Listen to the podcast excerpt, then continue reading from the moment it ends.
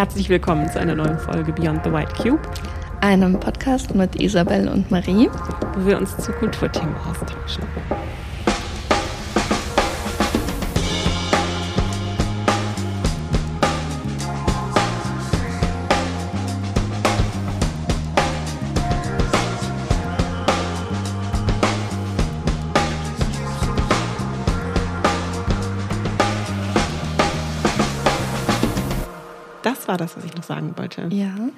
By the way. Stimmt. Äh, ich habe tatsächlich keins, kein so richtiges diese Woche, außer vielleicht unseren Kinobesuch, aber. Ah ja, stimmt, der war diese Woche. Genau. Hast du was? Gut. Ähm, nee, ich habe eben auf der Fahrt hierhin auch überlegt. Ich habe ähm, eine Buchempfehlung im Prinzip, aber ich bin noch nicht komplett durch mit dem Buch von Natasha Brown. Ähm, Berichte gerne davon. Ja, ich glaube, ich ähm, berichte das einfach beim nächsten Mal, wenn ich tatsächlich was berichten kann. Okay, ja. sehr gut. Genau. Dann ja. fühle ich mich wohler mit Empfehlungen. Super. Ja. Unser heutiges Thema ist die Architektur von Kulturbauten oder Museumsbauten, mhm. die ja doch ähm, meistens sehr ähm, besonders ist oder eben für, für einen bestimmten Zweck konzipiert wurde. Mhm. Und ähm, ja, wir wollen heute ein paar Beispiele von Museums- oder Kulturbauten anschauen und ein paar Gedanken von uns dazu teilen. Das ist natürlich ein sehr umfassendes Thema. Wir können das in, in verschiedenen Aspekten beleuchten. Und meine erste Frage an dich wäre, hast du ähm, ein Museum im Kopf, das eine besondere Architektur hat oder was dir irgendwie im Kopf geblieben ist? Und wenn ja, was, was ist so das Besondere daran ja. an der Architektur? Was mir jetzt spontan eingefallen ist, ist das Columba-Museum in ähm, Köln. Ein, das Diözesanmuseum, also in, eine in kirchlicher Trägerschaft, katholische Kirche. Ähm, und was daran so auffällig ist, ist, ähm, dass es recht unscheinbar ist. Also es ist ganz versteckt in der Stadt gelegen, ein äh, relativ ähm, bescheidener Eingang, aber sehr stilvoll, von einem Schweizer Architekten entworfen, Peter Zumthor. Ähm, genau, aus sehr so natürlichen Materialien und man geht da durch und genau, wir haben das schon zusammen besucht, ja. deswegen ich habe schon fast ähm, geahnt, dass du das erwähnst, ah, weil ich weiß auch, dass es eines deiner Lieblingsmuseen ist. Ja. Ähm, es ist ein sehr schlichter Bau von außen, aber je, je genauer man sich den Bau eigentlich anschaut, desto mehr Besonderheiten kommen irgendwie raus. Also eben diese Materialität, ähm, Sandstein, soweit ich weiß, oder? Ähm, ja, das kann gut sein. Ist auf jeden Fall so eine ähm, sandfarbene, sandfarbene äh, ein sandfarbenes Material, ja. Genau. Und ähm, weil du gesagt hast, es ist recht unscheinbar oder mitten in der Stadt, ähm, wäre ist eigentlich schon ein interessanter Punkt, ähm, welche Aspekte eben für die Architektur von Kulturbauten eine Rolle spielen oder für Museumsbauten, was, was bei so einer Planung oder bei einer Umsetzung von einem Museumsbau eigentlich alles beachtet werden kann oder sollte. Und da ist ja gerade die städtebauliche Situation oder diese ähm, Verbindung zu bestehenden Gebäuden, zum Ort, wo das Museum dann steht, äh, wichtig. Und es ist beim Columba Museum dann eigentlich ganz spannend gelöst. Ähm, weil soweit ich weiß, ist das unter anderem teils über, teils neben der, dem äh, spätgotischen Bau von dem ähm, St. Columba Kirche gebaut. Ja, tatsächlich besteht eine, ähm, eine Kapelle noch im Museumsgebäude, die man von außen betreten kann. Und es gibt noch eine Ausgrabungsstätte, weil da auch Ausgrabungen aus der Römerzeit gefunden wurden, die man auch über das Museum ähm, besichtigen kann. Spannend, wie viele Ebenen es in diesem Museum dann gibt, wie ja. viel man da entdecken kann. Ja. Und dass es sich ähm, sehr bewusst äh, platziert hat oder sehr bewusst platziert wurde. Ähm, und eben, ja, dadurch, dass es das ähm, ja, Diözesanmuseum ist, sozusagen ja. der ähm, von Köln, ähm, ja, dass es da viele Verbindungen eben zu dem Ort gibt. Ja, das ist, ähm, ich glaube, das ist auch das Erfolgsrezept dort gewesen. Ähm, also der Architekt natürlich, also das, aber im, in der, im Vorlauf vor allen Dingen ein unglaublich ausführliches Konzept, ähm, also künstlerisches Konzept, was erarbeitet wurde von dem damaligen Direktor. Ich meine, das hat in den 90er Jahren ähm, angefangen, dass sie darüber nachgedacht haben und dann haben sie sich ganz lange Zeit genommen für die Suche nach einem passenden Ort und den, wie ich finde, auch gefunden haben. Also wie fügt sich das an den Ort, in der, im Stadtbild ein oder in die Landschaft? Ähm, der zweite Punkt, äh, nutzt es der Kunst sozusagen? Also das habe ich in einem Artikel vom DLF äh, aufgeschnappt, fand ich eigentlich eine ganz gute Frage. Ähm, ja, ähm, für welche Art von Kunst wird ein Museum gebaut? Es gibt ja auch immer, es gibt ja verschiedene Ebenen. Also entweder ein Museum wird wirklich ganz neu entworfen und für einen bestimmten Zweck entworfen und gebaut. Ähm, oder es besteht schon eine Art von Gebäude oder man, man ja, nutzt dieses Gebäude oder macht eine Umfunktionierung von einem Gebäude zu einem Museum zum Beispiel. Mhm. Oder ähm, man nutzt einfach historische Museen, Bauten, mhm. also die schon seit Jahrhunderten bestehen, Schlösser zum Beispiel oder ähm, wirklich, es gibt ja viele Museen, die ähm, ja in Gebäudedenkmälern in Gebäudedenkmälern sich befinden. Ja. Genau. Und ähm, wenn wir jetzt auf, auf das einen Neubau schauen, dann ähm, unterscheidet sich das sicherlich, ob es jetzt für zeitgenössische Kunst konzipiert wird oder ja. moderne Kunst. Moderne, klassische moderne oder ja. eine spezielle Sammlung, eine, die auch verschiedene Kunstwerke beinhalten kann aus verschiedenen Epochen. Ja. Ähm, ich überlege gerade, wie man die, also wie man die unterscheiden kann, weil ich habe ehrlich gesagt keine Neubauten von, für Sammlungen von äh, Kunst, die irgendwie vor dem 20. Jahrhundert entstanden ist, im Kopf. Ähm, vielleicht auch, weil ich diese Museen gar nicht so bewusst aufsuche wie ähm, andere. Wobei bei Ralf Richards Museum, das war auch ein kompletter Neubau. Mhm. Das finde ich aber als Museumsgebäude gar nicht mal so gelungen. Ich finde, das ist irgendwie recht beengt. Mhm. Also das ist ein ähm, Museum in Köln. Ich meine, wir haben auch schon mal hier drüber gesprochen. Mhm. Ähm, genau, es ist ein Neubau, recht schlicht von außen. Irgendwie sieht irgendwie, Gott, ich hoffe, ich trete da keinem auf die Füße, aber ich finde, es sieht so ein bisschen pragmatisch aus. Mm, es liegt in der Innenstadt, eigentlich gut zu erreichen. Ähm, ist auch als Museum deutlich erkenn, äh, erkennbar. Genau. Und beinhaltet äh, Kunst vom Mittelalter eigentlich bis, oder hauptsächlich ja. vom Mittelalter, frü frühe Neuzeit, also. Ja. Ähm, ja. Genau, bis ins 19. Jahrhundert rein. Mhm. Ähm, ja, aber genau, und die, da hast du schon recht, so aus, aus äh, technischer Sicht, es ist halt relativ, also von innen relativ ähm, dunkles Gebäude, einfach dadurch, dass nicht so viel Tageslicht reinkommt, was ja schwierig zu kontrollieren ist und ähm, für, für Gemälde schädlich, weil es ähm, das Material äh, angreifen kann. Mm, und ähm, aus der Sicht ist es schon also für die Kunst gebaut, aber ja. Ja, ob. Ein wenig eng. ja, genau. Also ob ähm, auch diese Symbiose immer so 100 Prozent gelingen kann überhaupt, ist ähm, auch ja. die Frage. Ähm, wir können ja noch mal mit einem Museum starten, was definitiv bewusst für ähm, für eine gewisse Kunst gestaltet wurde, was wir auch schon öfter besucht haben, die ähm, Pinakothek der Moderne hier in ah, München. Ah, ja. Genau. Die ähm, wurde vor allem für die Künstler des 20. und 21. Jahrhunderts ähm, gebaut. Ähm, da hat man sich ab 1990 dann ähm, dazu entschlossen, also die bayerische Staatsregierung eben ein Museum für die Kunst des 20. und 21. Jahrhunderts ähm, zu bauen hier in München und auch schon in einem bestehenden ähm, Kunstareal, wo die alte Pinakothek für die alten Meister zum Beispiel schon bestand.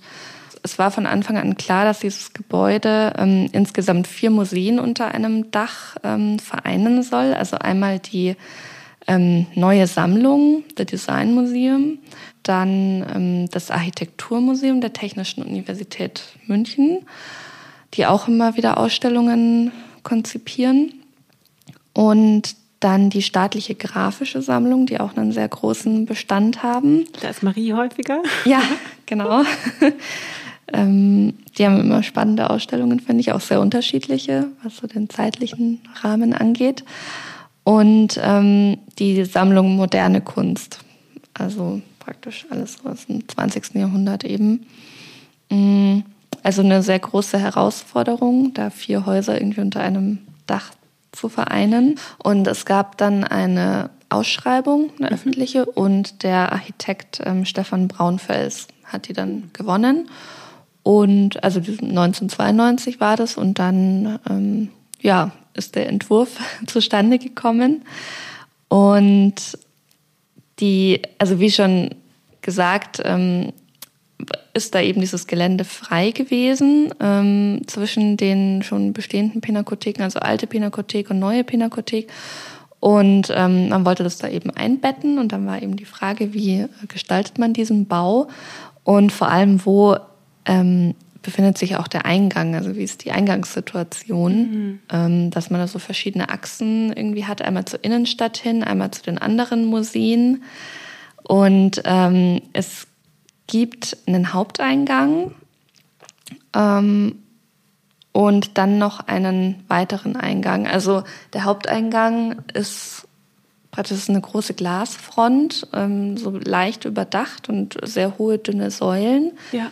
Ähm, und es ist kein klassischer Haupteingang, würde ich sagen. Also man muss erstmal so seitlich entlang am Museum und dann findet man den Eingang. Ja, aber die ersten paar Male habe ich den Eingang auch gesucht. Also ich finde, es ist nicht unglaublich schwierig, aber es ist schon so ein kleiner Irritationsmoment und ähm, im Zweifel läuft man dann halt einmal zu viel ums Gebäude.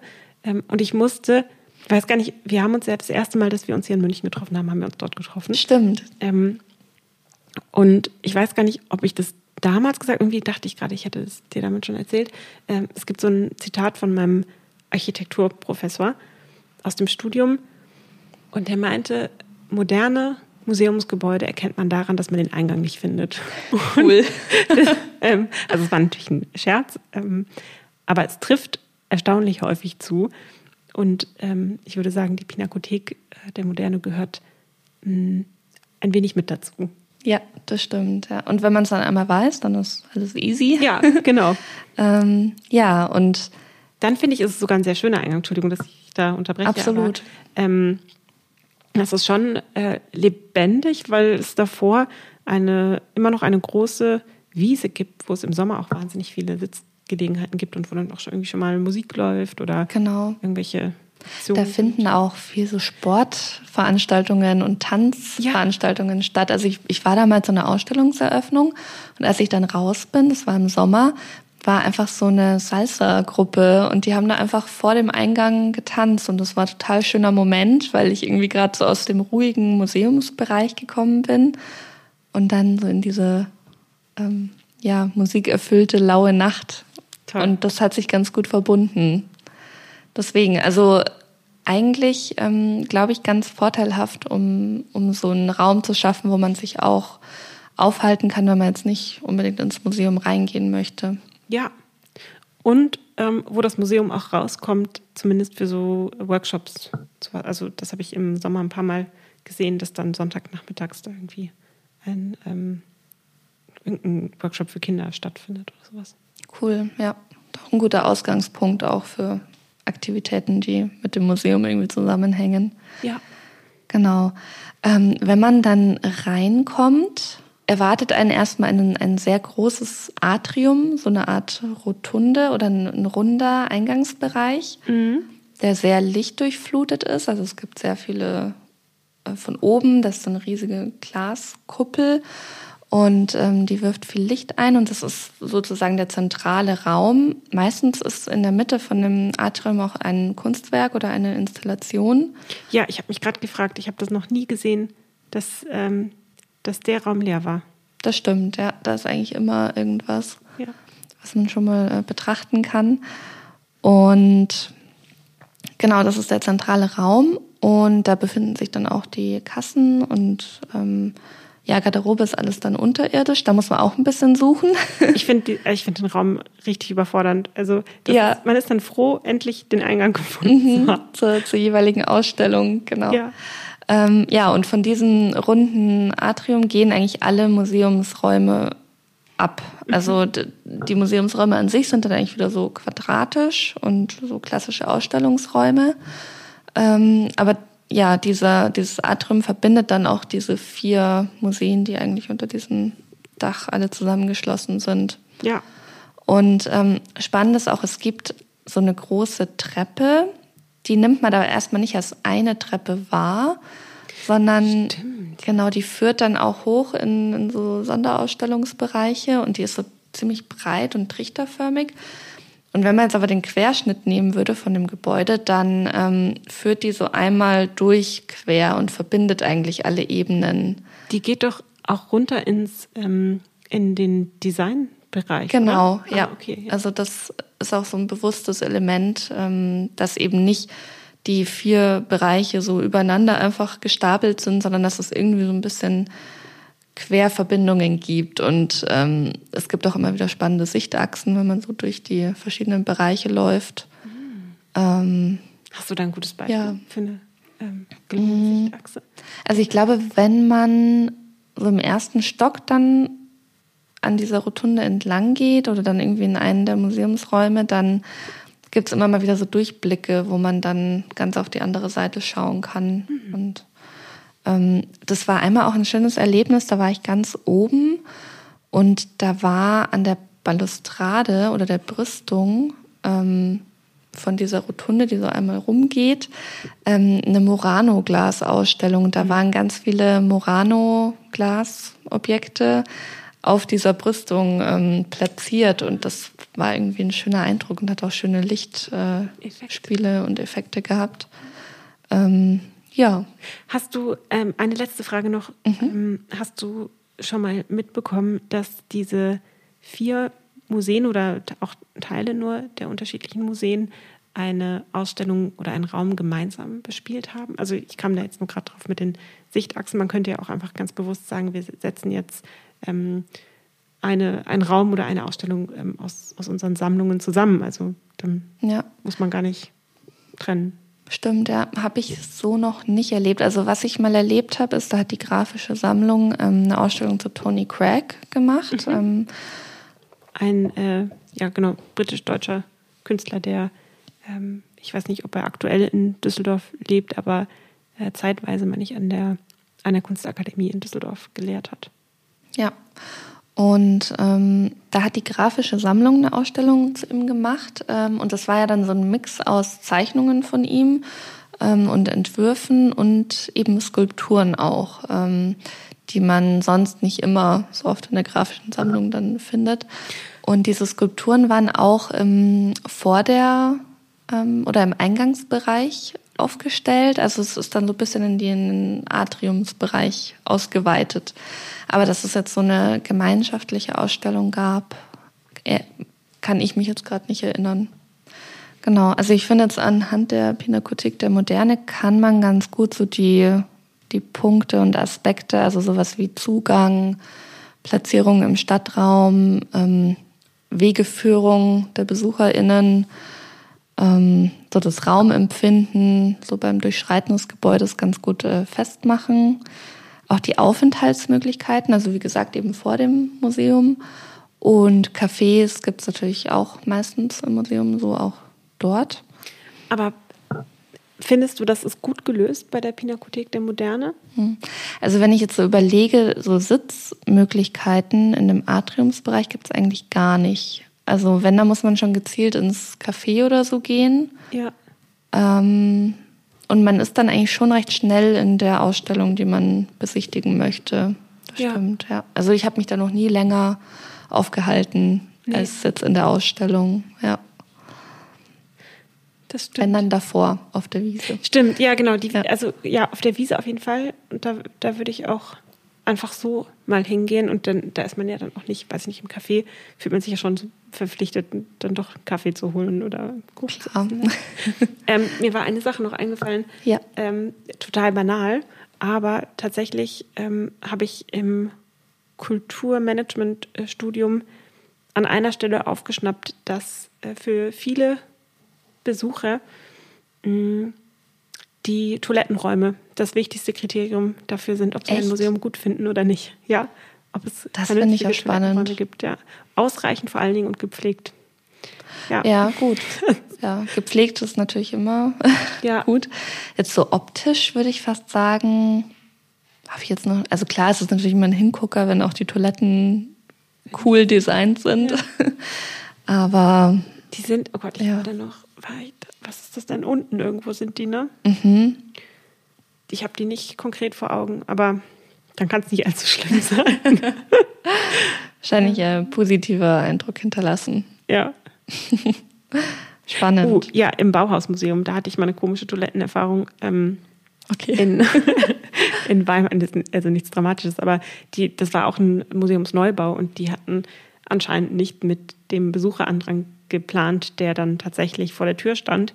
Ähm, und da gab es eine Toilette oder zwei, also es waren so unglaublich wenig für die äh, Tausende, Hunderte, ich weiß nicht, wie viele Besucher mhm. die am Tag hatten. Mhm. Ähm, das passte nicht zusammen. Da, also da war ich dann schon ein bisschen genervt, weil also wenn man dann irgendwie eine halbe Stunde da warten muss, ja klar, ist ja nicht, ähm, nicht ja. in der Sache.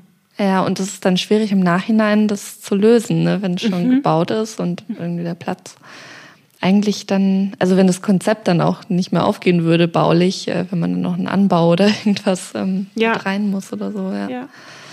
Okay. Ja, vielleicht Spannend. können wir mit einem schöneren Thema enden.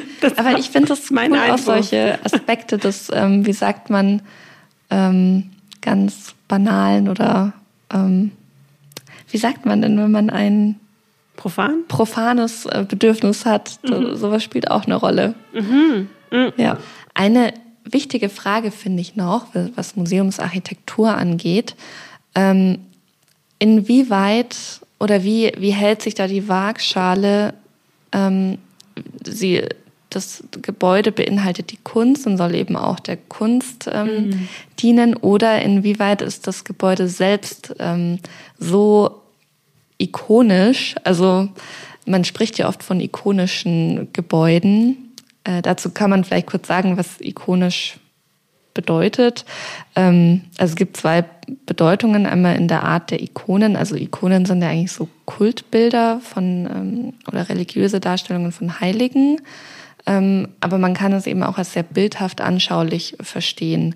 Also ich würde jetzt ikonisch als etwas ähm, sehr Besonderes, hervorstechendes. Ähm, Mit Wiedererkennungseffekt vielleicht. Wiedererkennungseffekt, genau, beschreiben dass sich sozusagen auch Architekten, oft werden ja sehr berühmte ähm, Architekten für solche großen Museumsbauten dann beauftragt, dass sie sich allein schon durch die Architektur so ein Denkmal setzen und das dann so ein Eigenleben bekommt. Ähm, das finde ich einen ziemlichen Drahtseilakt, was Museen angeht. Das ist interessant. Ich hätte jetzt, ich hätte die ähm, Grenze eher gezogen zwischen ähm, bauen wir für die Kunst oder bauen wir für die Besuchenden? Und du sagst, ähm, ah, na gut, es ist ja im Prinzip ähnlich, weil du mhm. sagst, die Architektur ist, ähm, ja, es ist eigentlich schon irgendwie eher was Drittes, oder? Also die Architektur kann auch der Kunst schaden oder, oder ich habe, glaube ich, die, dieses, ähm, äh, diesen Zwiespalt, den du beschreibst, noch nicht ganz verstanden. Mhm. Genau, ja, also das ist praktisch, ähm, ja, mehr oder weniger der Kunst schaden kann oder die Kunst so ein bisschen verdrängen könnte oder dass es dann mhm. wirklich ähm, ja mehr mehr um das Museum an sich geht als um jetzt die Werke und äh, das so einnehmend ist. Also es gibt ähm, es gibt ja so echt imposante Bauten wie zum Beispiel das Guggenheim Museum in Bilbao in Spanien von äh, Frank Gehry. Mhm silberglitzerndes Schlachtschiff in der Stadt, aber äh, sehr erfolgreich und hat auch wirklich diese Stadt ähm, so ein Wahrzeichen davon eben. Ähm, und hatte übrigens auch große Auswirkungen auf die, ähm, auf die Stadt. Also ja, auf die wirtschaftliche Entwicklung und Wahrnehmung, dass da einfach Leute ähm, die Stadt besuchen und ähm, ja. Das, ähm, den Museumsbau, aber wäre jetzt dein Argument und eben nicht die Sammlung, die es. Ähm, genau. Ähm, ist die Frage, also sicher sind da super Ausstellungen drin und ähm, viele Skulpturen auch, die dann, soweit ich weiß, ähm, vor dem Museum auch aufgestellt wurden, von Jeff Koons zum Beispiel. Ähm, ja, aber da ist die Frage, ähm, vielleicht ist es auch okay, dass ein Museum selbst auch so viel Raum einnehmen darf und das Gebäude. Und dann drinnen erfährt man noch mehr tolle Kunst. Also vielleicht passt das auch. Ich finde, da sind wir eigentlich wieder bei dem, dem, was wir anfangs beschrieben haben.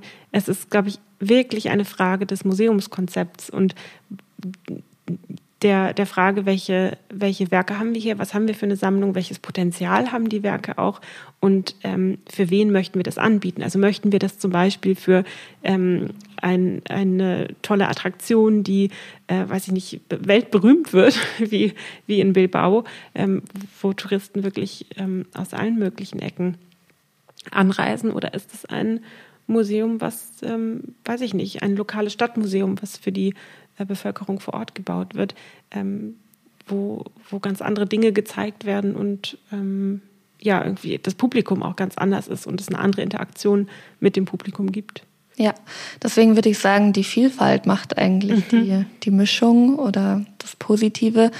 Und ähm, es sollte gar nicht eine Regel geben, mhm. wie, wie ein Museum oder so gebaut sein sollte, weil es eben so unterschiedliche Zusammenstellungen auch von Kunstwerken, Sammlungen gibt ähm, dass es ja eigentlich toll ist, dass immer wieder neue ähm, Konzepte sich überlegt werden können. Ja.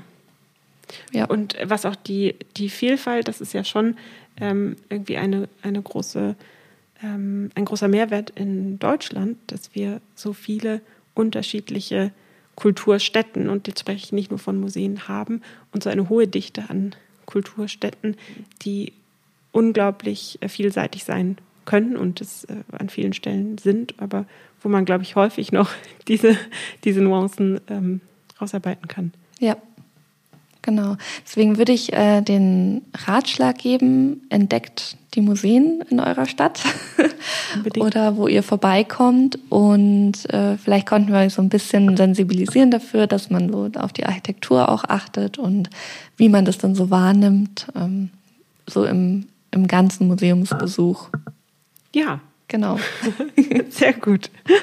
Cool. Zum Schluss können wir euch noch auf unseren Instagram-Kanal aufmerksam machen, btwc-podcast. Ähm, wir verlinken den auch hier in den Show Notes und da posten wir auch immer mal wieder Bilder passend zu den Folgen. Bisschen was fürs Auge, genau. Und ähm, wir freuen uns auch über Feedback und Anregungen und Nachrichten von euch. Ähm, das äh, könnt ihr unter feedback.btwc.gmail.com machen. Ähm, schreibt uns gerne. wir freuen uns. Wir freuen uns. und sagen bis zum nächsten Mal. Habt schöne Wochen mit vielen Museumsbesuchen. Tschüss. Ciao.